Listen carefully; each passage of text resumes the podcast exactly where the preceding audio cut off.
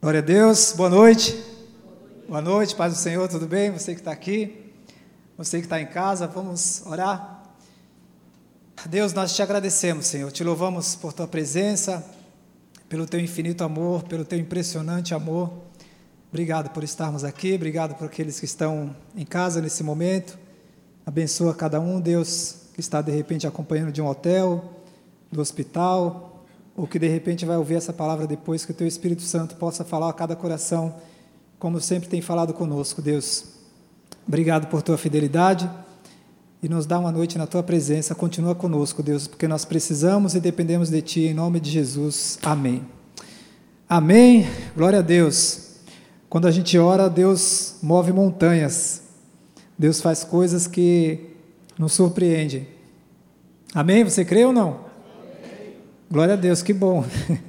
Eu estava orando aqui, já apareceu uma água aqui, ó, como Deus é bom, né?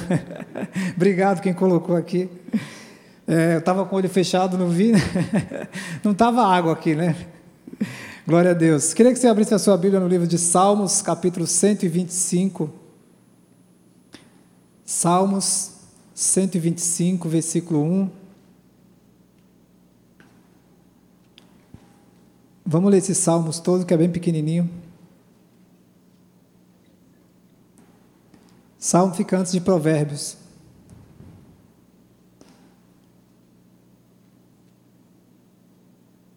Você que está em casa também, se quiser pegar sua Bíblia e acompanhar conosco, vamos lendo juntos aqui. Amém? Todo mundo achou? Salmos é fácil, né? Salmo tem 150 capítulos, então toda vez que você abrir a Bíblia, vai cair perto de Salmos ali. 125, versículo 1. Os que confiam no Senhor são como o monte Sião, que não se abala, firme para sempre. Como em redor de Jerusalém estão os montes, assim o Senhor em derredor do seu povo, desde agora e para sempre. O cetro dos ímpios não permanecerá sobre a sorte dos justos, para que o justo não estenda a sua mão à iniquidade. Faze o bem, Senhor, aos bons e retos de coração. Quanto aos que se desviam para sendas tortuosas, levá-los ao Senhor juntamente com os malfeitores, paz sobre Israel. Eu quis ler esse salmo todo porque é bem curtinho, então só para a gente ler que o Espírito Santo de repente fala mais coisas aí ao seu coração, né? Só pelo simples fato da palavra, só pela leitura Deus já fala conosco. Mas eu quero falar sobre esse primeiro versículo aqui. Os que confiam no Senhor são como o Monte Sião. O Monte Sião é um monte em Israel, uma rocha tomada por Davi ali, um monte tomado por Davi, que era dos Jebuseus antigamente, e é um monte que não se abala. Tem chuva, tem sol, tem dificuldade, tem problema, o monte está lá, tranquilo, intacto. E a Bíblia diz que quem confia em Deus é como esse monte, é comparado a esse monte. E eu sei que a gente passa por situações que a gente não, não parece que é esse monte, né? Basta um detalhezinho sair do controle e começa a balançar mais do que folha de bananeira, já viu? Não sei quem aqui já viu pé de bananeira, mas balança bastante. Pé de banana. E, e Deus me deu esse tema em relação a esse monte, porque eu coloquei aqui, se você quiser anotar ou se você quiser guardar no seu coração, como seguir confiando em Deus sem abalar a sua fé. Como seguir confiando em Deus sem abalar a sua fé, sem deixar com que nada abale a sua, a sua fé. Ela permaneça firme aí, como esse monte de Sião. Você você se abala facilmente com as situações inusitadas que Deus permite você passar ou não? Faça uma análise você aí. Você está lá vivendo a sua vida normal, buscando a Deus, orando. Aí acontece alguma coisa que não estava programado. Como é que você reage? Você se abala, você chuta o balde, você fala, não, Deus sabe de todas as coisas, Deus está no controle. Ou você vai lá e fala, meu, dá vontade de resolver essa situação agora e com as próprias mãos, né? Mas acontece que Deus permite muitas coisas acontecerem conosco. E às vezes tem umas que são mais fortes, mais difíceis e acaba abalando a nossa fé se a gente não tiver firmado como esse monte Sião aqui. E eu, eu tô, eu, ontem eu estava. Quantos aqui viram, quem está acompanhando de longe não sabe, de repente na sua cidade não aconteceu isso, mas ontem em Santos, por volta das 18 horas, parece que teve o segundo dilúvio. Quem estava na, na rua naquele período, às 18 horas antes? Ontem, alguém estava na rua, todo mundo voltou para casa com o pé frio, né? com o pé molhado, né? Eu tinha que ir no, em dois locais, e um deles eu ia levar umas camisas para uns atletas do, do Santos, do Sub-20, que jogaram hoje à tarde contra o Corinthians, a final do, do Campeonato Sub-20, e o Santos foi campeão, e alguns atletas estavam usando as camisas ali, porque para Deus nada é impossível, então muita gente foi alcançada. Glória a Deus por um, um simples detalhe, aparentemente uma camisa, mas é uma frase. É Lucas 1,37, porque para Deus nada é impossível. Só que eu saí justamente nesse período da chuva, fiquei uns 15 minutos no estacionamento de moto, coloquei a capa, e eu vi que não estava diminuindo, e tinha um horário lá para eu chegar, e eu fui, peguei a moto, aí fiquei pensando, vou por essa rua ou vou por essa? Aí fui por essa da esquerda. Quando chegou no meio da rua, a, a, água começou a entrar no motor da moto, a moto foi diminuindo a velocidade, eu acelerando, ela não ia. Eu, quase que a moto dá ré pela primeira vez na vida dela. E aí ela parou do nada. E onde eu vou pôr o pé? Na água, quase que vai no joelho, porque a rua estava mais baixa ainda. É, encheu muito, muita chuva em pouco tempo. E aí na hora você fica irritado, né? mas não adianta fazer nada, tem que tirar, subir a moto na calçada, fui andando. E aí parei aqui perto, e comecei a ver o que, que, eu ia fazer, porque eu tentava ligar e a moto não pegava. aí eu falei para o meu amigo que ia levar as camisas, eu falei, irmão, acho que não vai dar certo não, se der eu levo amanhã aí, se não, a gente vê como fazer isso e tal.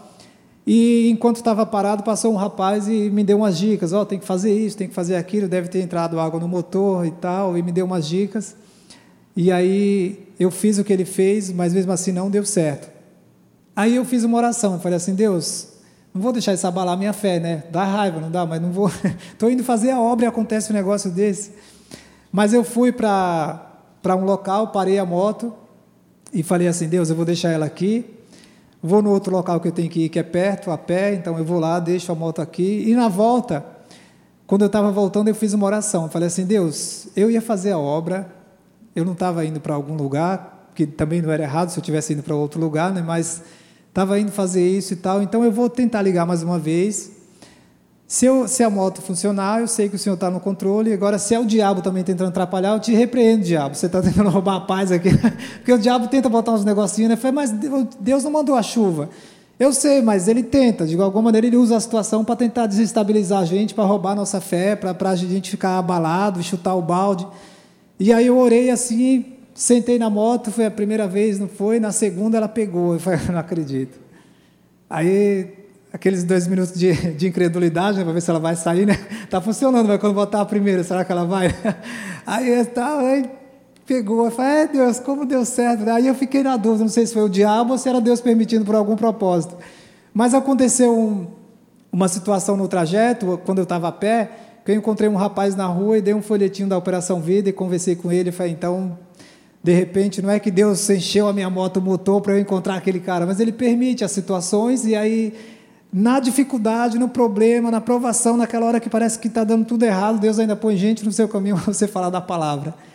E aí, se a gente não está firme, não está com a cabeça, com o coração tranquilo, sabendo que Ele está no controle de todas as coisas, isso começa a abalar a nossa fé.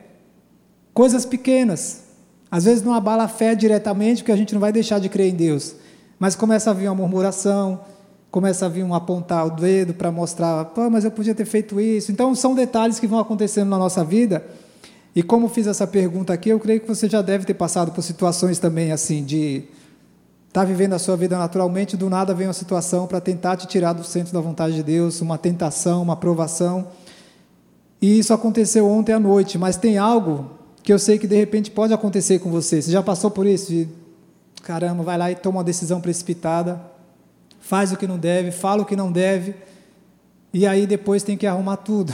Volta, começa tudo de novo, né? Para que, que eu falei? Por que, que eu fiz isso? Por que, que eu fui? Onde eu estava com a cabeça? Foi estar no mesmo lugar, no pescoço, mas você não pensou, você já foi agindo, já não sai do pescoço, né? Onde eu estava com a cabeça? Já viu essa frase?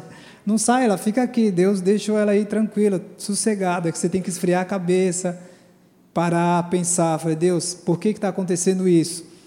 E a gente tem alguns exemplos de, de, pessoas que não se abalaram diante das dificuldades, né? tanto na Bíblia quanto testemunhos no dia a dia. A gente conhece muitas pessoas que têm, passam por situações difíceis e permanecem centradas no centro da vontade de Deus, apesar do dia mal, apesar dos problemas, apesar das provações.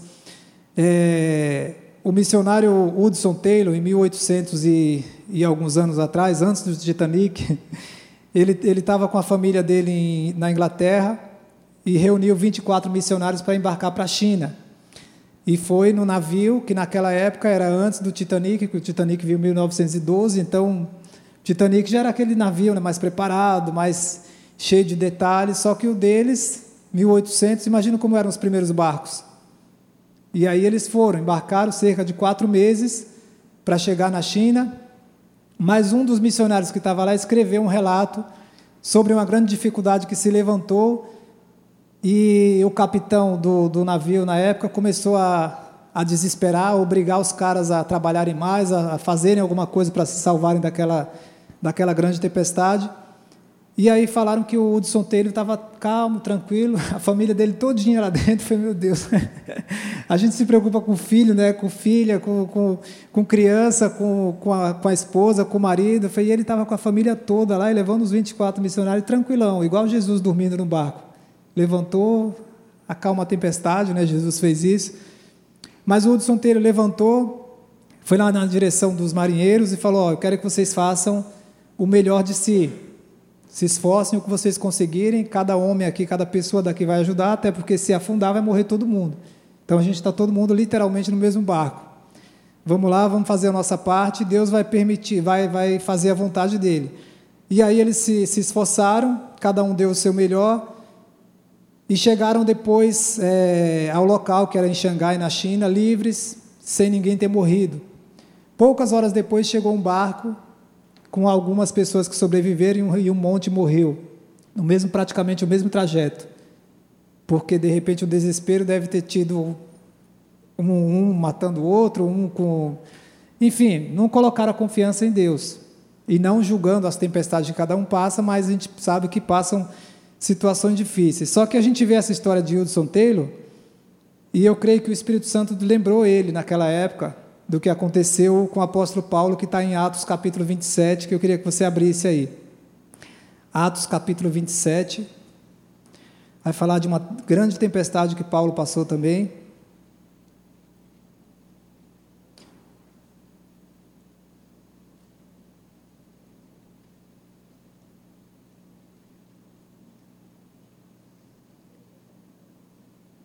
Atos, capítulo 27. Vamos ler do versículo 15 em diante. Aqui eles estão passando por uma dificuldade também, uma, uma tempestade no meio do mar. Praticamente a mesma coisa que, que esse missionário Hudson Taylor passou. E a partir do versículo 15, ele diz assim: E sendo o navio arrastado com violência, sem poder resistir ao vento, Cessamos a manobra e nos fomos deixando levar. Passando sob a proteção de uma ilhota chamada Cauda, a custo conseguimos recolher o bote. E levantando este, usaram de todos os meios para cingir o navio, e temendo que dessem na Síria, na Sirte, arriaram os aparelhos e foram ao léu. Açoitados severamente pela tormenta, no dia seguinte já aliviaram o navio. E ao terceiro dia, nós mesmos, com as próprias mãos, lançamos ao mar a armação do navio. E não, havendo, e não aparecendo havia já alguns dias, nem sol, nem estrelas, caindo sobre nós grande tempestade, dissipou-se afinal toda a nossa esperança de salvamento. Aí bate o desespero, né? Porque o terceiro dia, jogando tudo do navio. Falei, meu, agora já era. Literalmente estamos nas mãos de Deus já foi afinal toda a esperança de salvamento. Versículo 21. Havendo todos, todos estado muito tempo sem comer, Paulo, pondo-se em pé no meio deles, disse: Senhores, na verdade era preciso terem me atendido e não partir de Creta, para evitar este dano e perda. Mas, já que vocês não obedeceram, quantas vezes Deus já não fez isso com a gente, né? Por que, que você fez isso? Você tinha liberdade para fazer a coisa certa, mas já que você não quis mais, vem a consequência de tudo. São coisas naturais. Não é ninguém apontando o dedo para ninguém, é aquilo que a gente planta, a gente colhe. Paulo falou: oh, o tempo não está bom, vamos dar uma seguradinha aqui mais um dia ou dois, três. Não, eu quero ir agora. Então foram. Aí ele continua no versículo 22. Mas já agora vos aconselho bom ânimo porque nenhuma vida se perderá entre, de entre vós, mas somente o navio. Porque esta mesma noite um anjo de Deus, de quem eu sou e a quem sirvo, esteve comigo, dizendo: Paulo, não temas, é preciso que compareças perante César, e eis que Deus, por sua graça, te deu todos quantos navegam contigo. Portanto, senhores, tende bom ânimo, pois eu confio em Deus que sucederá do modo porque me foi dito. Porém, é necessário que vamos dar numa ilha. Olha a fé desse homem, no meio da tempestade, na dificuldade. Eu falei, gente, eu avisei, mas vocês quiseram tomar essa atitude aí, mas agora fica tranquilo. Ninguém vai morrer. Ontem à noite Deus veio falar comigo. Imagina a experiência. Ontem à noite veio um anjo aqui e falou assim: ó, não vai morrer ninguém, não, Paulo, fica tranquilo. Só avisa eles aí para comerem, para se levantarem, porque se a gente continuar lendo o texto depois, vai ver que tinham 14 dias sem comer nada, porque imagina, você passa uma prova às vezes de um dia, de dois, de três, no caso deles aqui estava 14 dias. Eu não sei há quanto tempo você está orando por alguma situação e não resolve mas há um tempo certo para todas as coisas. E o mesmo anjo que apareceu para Paulo, ele pode aparecer para você e falar assim: ó, você não vai morrer, calma, continua trabalhando aí, continua remando. Vai fazendo o que você pode, como eles fizeram aqui, ó, vai aliviando o navio, vai pedindo graça, sabedoria, discernimento, mas não se desespera, não perca a fé. Os que confiam no Senhor são como um monte de Sião que não se abala. Não fica, ai, não dá mais. Quem falou que não dá? Foi Deus. Se Deus falou, aí, aí é bom você aceitar. Agora, se não foi Deus, continua vivendo diariamente no centro da vontade dele, esperando. Amém? Ele continuou, Paulo fez aquilo que, que era o correto, por quê? Porque ele tinha experiência, experiência, experiência com Deus, ele tinha o relacionamento diário com Deus, e é isso que nos mantém de pé, é isso que na hora das dificuldades, das provações, das lutas, nas horas que a gente está muito bem também, né, que está dando tudo certo, que é só glória a Deus e aleluia, e agora é só vitória, é só vitória, a prova acabou, a luta foi embora. Foi nessa hora também permaneça firme, permaneça no centro da vontade de Deus, permaneça no Monte Sião, sem deixar com que nada abale a sua fé, porque infelizmente alguns, eu brinco falando com os atletas, né? Tem alguns que ganham um campeonato na escola e já muda, já desvia, foi, não ganhou nada. Ganhou um campeonatinho lá, um sub-12, sub-15, já é, pensa que é alguém. Fala, calma, tem momentos de tudo: de plantar, de colher, de esperar o tempo certo da colheita, de esperar o tempo certo do fruto amadurecer. Então, não pode deixar com que nada abale a fé. E Paulo, ele falou isso aqui, o versículo, no capítulo 27, o versículo 37, vai dizer a quantidade de pessoas que estavam naquele navio. Ó. Estávamos no navio 276 pessoas ao todo. Atos 27, 37. 38 agora. Refeitos com a comida, aliviaram o navio, lançando o trigo ao mar. Quando amanheceu, não, não reconheceram a terra, mas avistaram uma enseada onde havia praia. Então consultaram entre si se não podiam encalhar o navio. Levantando as âncoras, deixaram-no ir ao mar, largando também as amarras do leme e, alçando a vela da proa ao vento, dirigiu-se para a praia. Dando, porém, no lugar onde duas correntes se encontravam, encalharam ali o navio, a proa encravou-se e ficou imóvel, mas a popa se abria pela violência do mar. O parecer dos soldados era que matassem presos para que nenhum deles, nadando, fugisse. Mas o centurião, querendo salvar Paulo, impediu-os de fazer e ordenou que os que soubessem nadar fossem os primeiros a lançar-se ao mar e alcançar a terra quanto aos demais se salvassem, uns em tábuas e outros em destroços do navio. E foi assim que todos se salvaram em terra. Do jeito que o anjo falou para Paulo, falou: Paulo, ninguém vai morrer. Deus vai dar um jeito, vocês vão chegar numa tábua, vocês vão chegar nadando, vocês vão chegar correndo, mas vocês vão chegar. Não vai morrer, fica tranquilo. Se Deus está no assunto, se é a vontade dele isso, não tem que se desesperar. Só tem que saber se ele é, se, se, se realmente é a vontade de Deus essa, né? Porque às vezes a gente fica, não, Deus falou que vai fazer, Deus falou, Deus, Deus falou, já falei três vezes que não. Mas se Deus falou, toma posse da palavra e continua remando, continua fazendo a sua parte, continua buscando a Deus. E aqui a gente vê que Paulo, por ter essa experiência com Deus, ele pôde não só salvar a vida dele, mas também salvar todos aqueles que estavam no navio. E é isso que Deus faz quando permite situações difíceis às vezes acontecer com a gente. Nos dá vitória, nos dá graça, nos dá sabedoria, nos dá discernimento, e através das nossas vidas, os que estão ao nosso redor também são abençoados. Porque a Bíblia diz que assim brilha a vossa luz para que vejam as nossas boas obras e glorifiquem ao Pai que está nos céus. É através das nossas vidas que o nome de Jesus vai ser glorificado. Você crê que apesar do que você está passando, você pode ser bênção na vida de outros? Você crê, você se coloca à disposição falando, Deus, eu tô, tá difícil, Deus, mas eu tô aí, ó, me usa.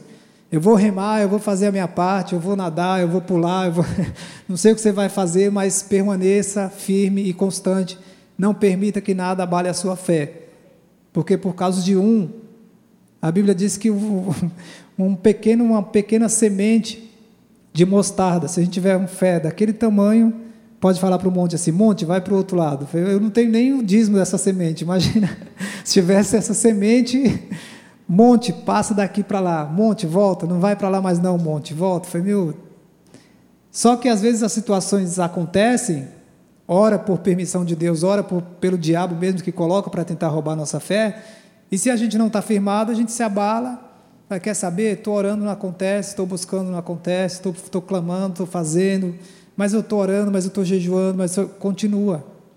Porque a Bíblia diz que Deus não tem prazer naqueles que retrocedem. Imagina, você começa bem, aí chega no meio, cansa, fala, não, não quero mais não, está difícil.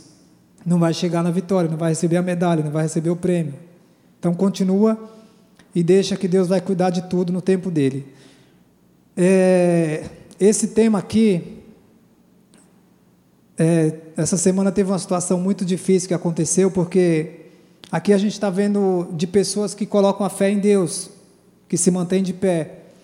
Mas infelizmente as pessoas que não têm o conhecimento da palavra, ou às vezes até conhecem, mas não está vivendo realmente no centro da vontade de Deus, qualquer coisinha abala a vida da pessoa. E infelizmente essa semana uma menina de 18 anos se suicidou aqui em Santos, que jogava basquete. E falei, meu, como isso?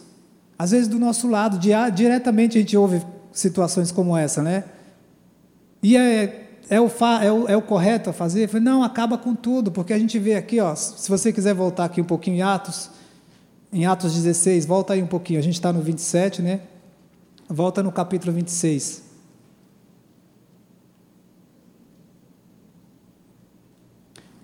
Atos 16,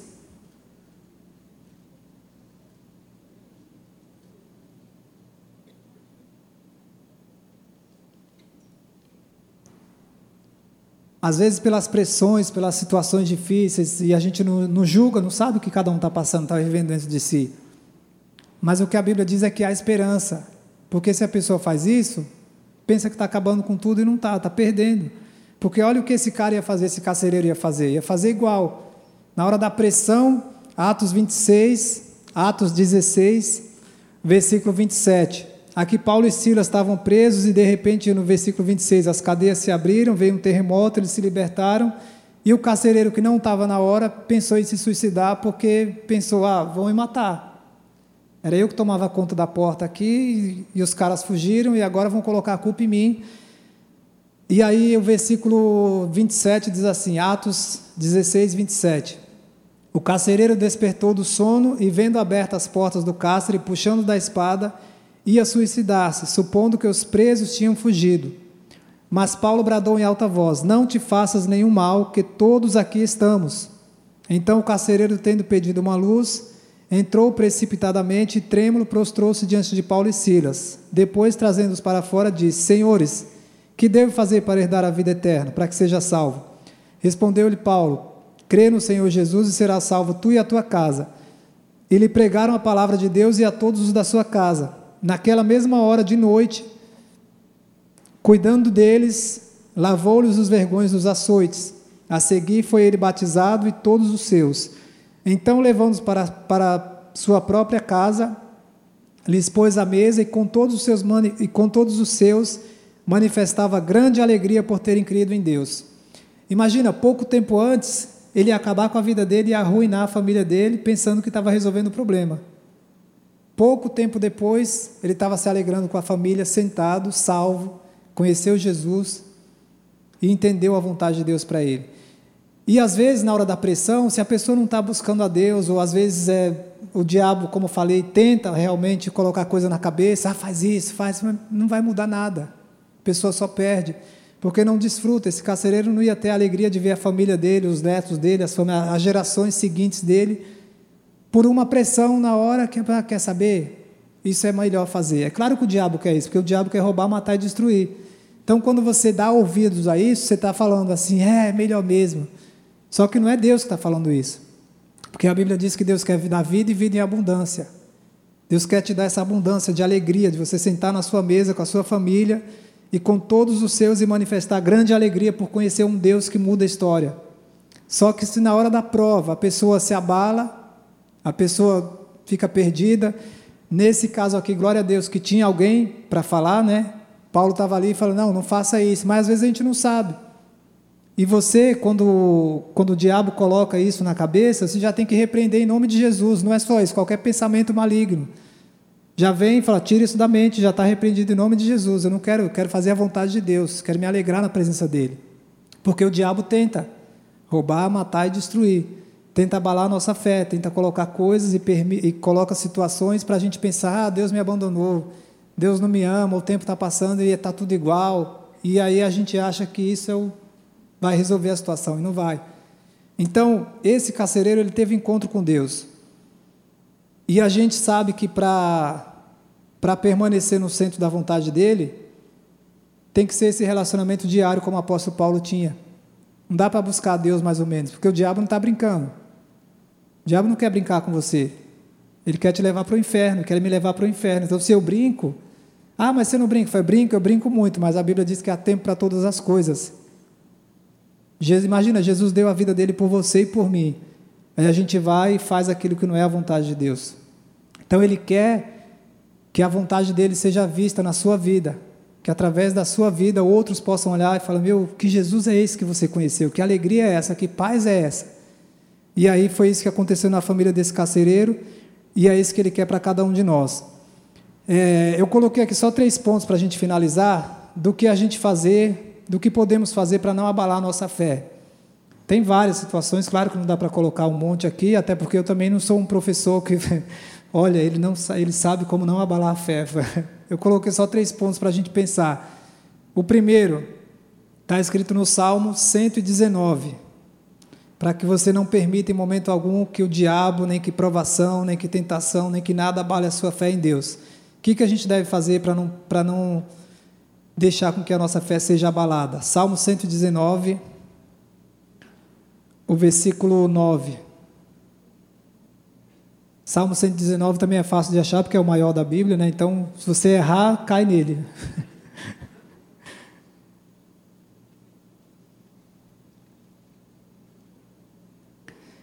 Salmo 119, versículo 9. Diz assim: De que maneira poderá o jovem guardar o seu guardar puro o seu caminho? Ele faz uma pergunta e depois ele mesmo responde, observando segundo a tua palavra. Então, o que fazer para não abalar minha fé? Guardar, jovem, é, guardar puro o seu caminho, observando segundo a palavra de Deus. O que fazer para não abalar minha fé? Tem que observar a palavra. Eu tenho que ler. Eu tenho que buscar, eu tenho que orar, eu tenho que se a gente vê o evangelismo, eu tenho que evangelizar, eu tenho que falar de Jesus, eu tenho que praticar aquilo que eu creio não ser apenas ouvinte. Porque senão a gente fica ouvindo, aí qualquer coisinha abala, qualquer coisinha a gente já chuta o balde. Ah, não quero saber mais. Você está fazendo para agradar homens ou você está fazendo para agradar Deus?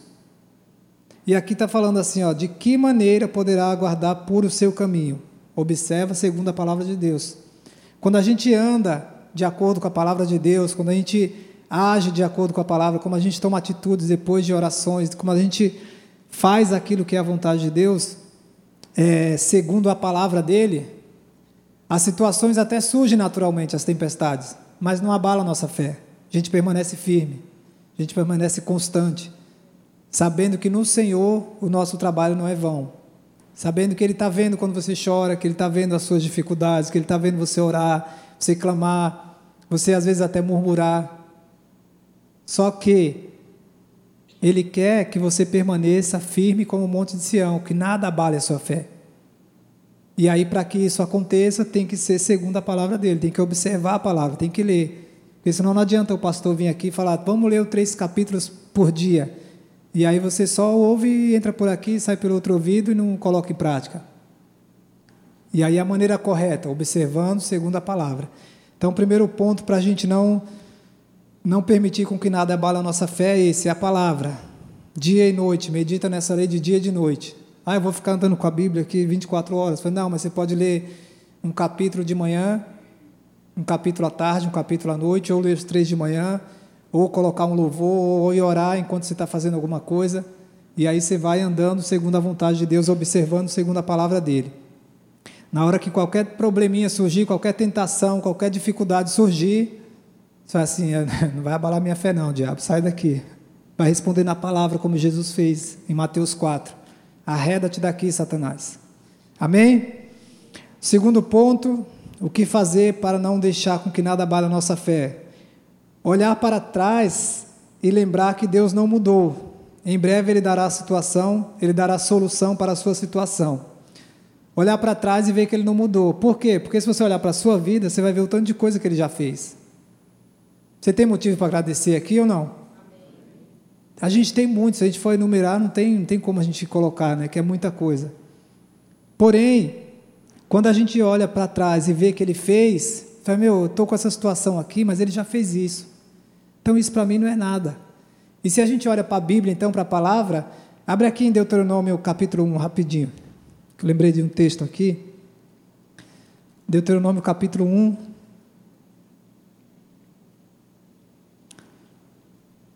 Números, Deuteronômio capítulo 1.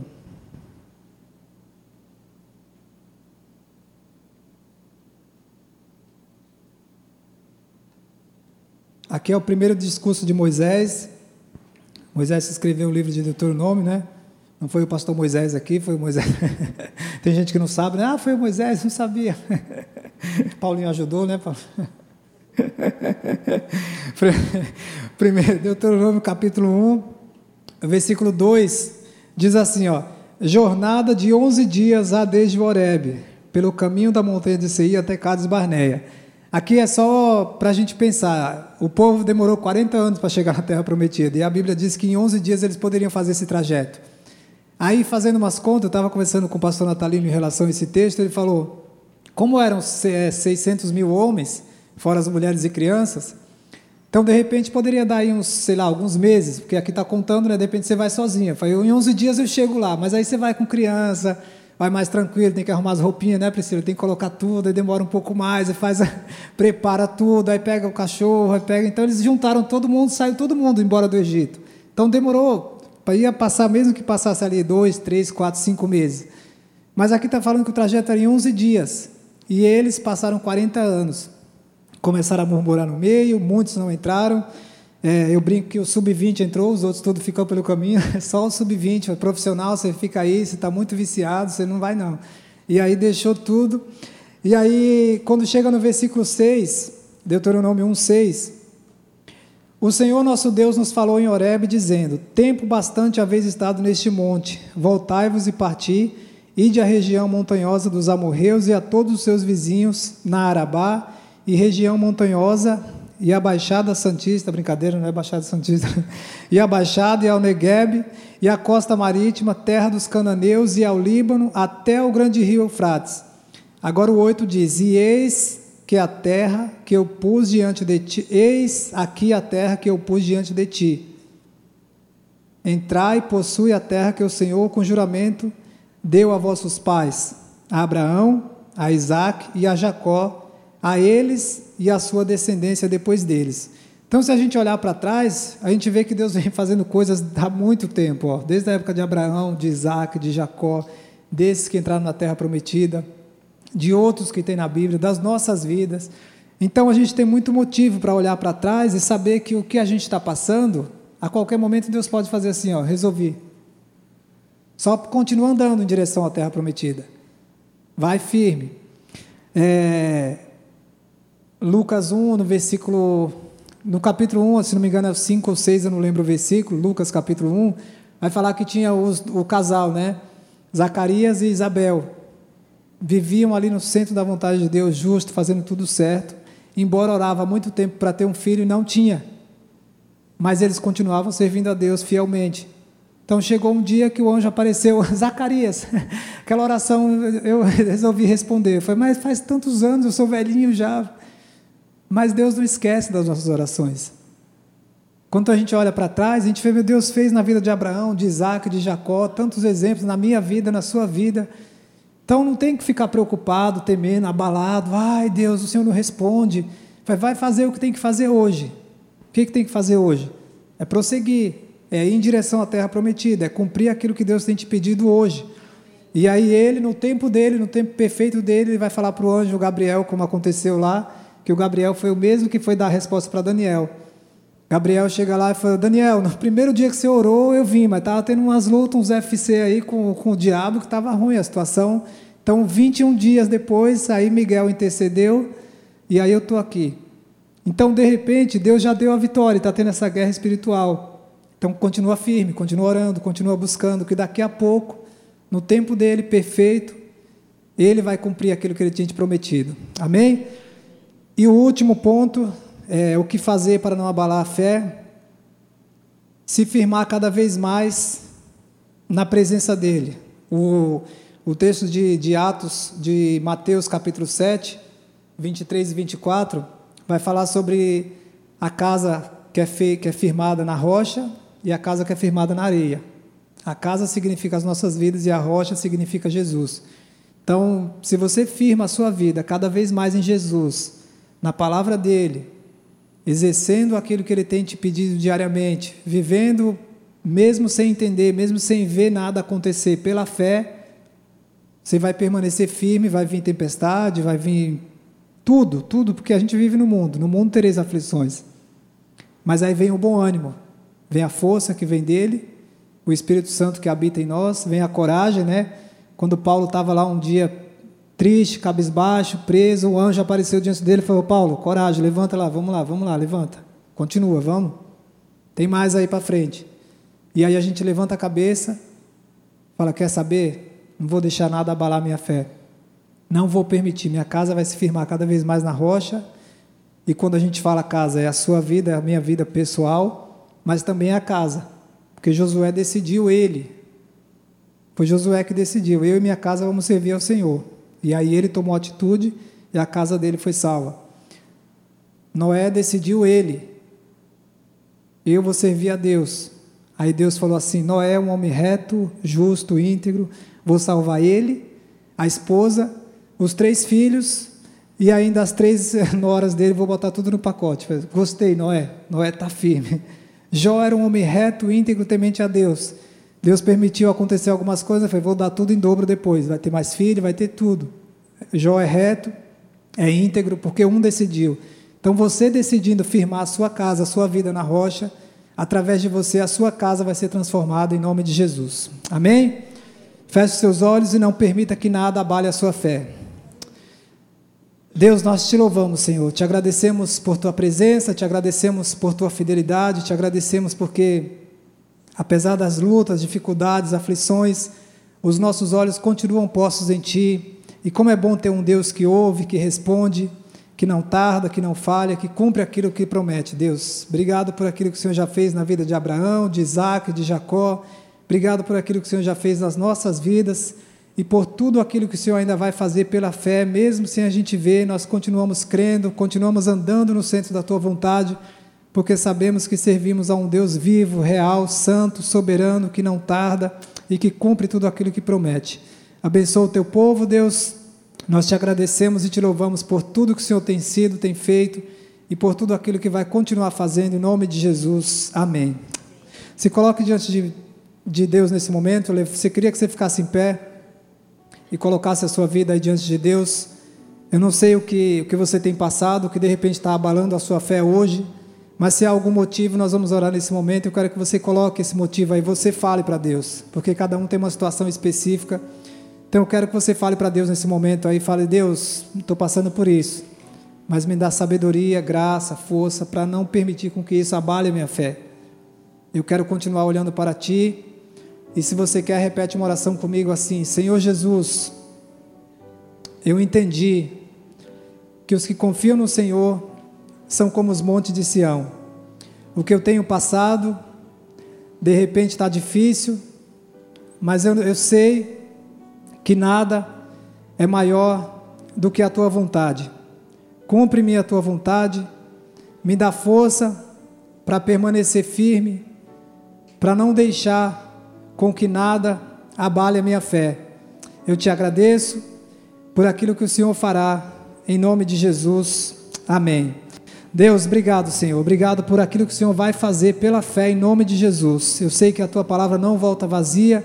Eu sei que o teu Espírito Santo fala diretamente a cada coração, porque cada um passa situações específicas. E eu sei que a tua vontade se cumprirá nas nossas vidas, porque ela é boa, ela é perfeita e ela é agradável. Te agradecemos por esse tempo e por tudo aquilo que o Senhor vai continuar fazendo, em nome de Jesus. Amém. Amém.